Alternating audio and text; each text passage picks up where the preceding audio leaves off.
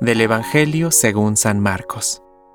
Y decía, El reino de Dios es como un hombre que echa la semilla en la tierra, sea que duerma o se levante, de noche o de día, la semilla germina y va creciendo sin que él sepa cómo. La tierra por sí misma produce primero un tallo, luego una espiga, y al final grano abundante en la espiga. Cuando el fruto está a punto, él aplica enseguida la hoz, porque ha llegado el tiempo de la cosecha. También decía, ¿con qué podríamos comparar el reino de Dios? ¿Qué parábola nos servirá para representarlo? Se parece a un grano de mostaza.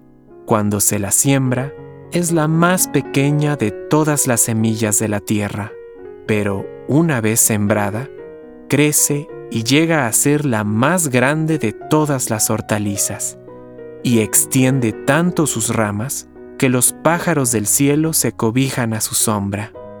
Y con muchas parábolas como estas les anunciaba la palabra, en la medida en que ellos podían comprender.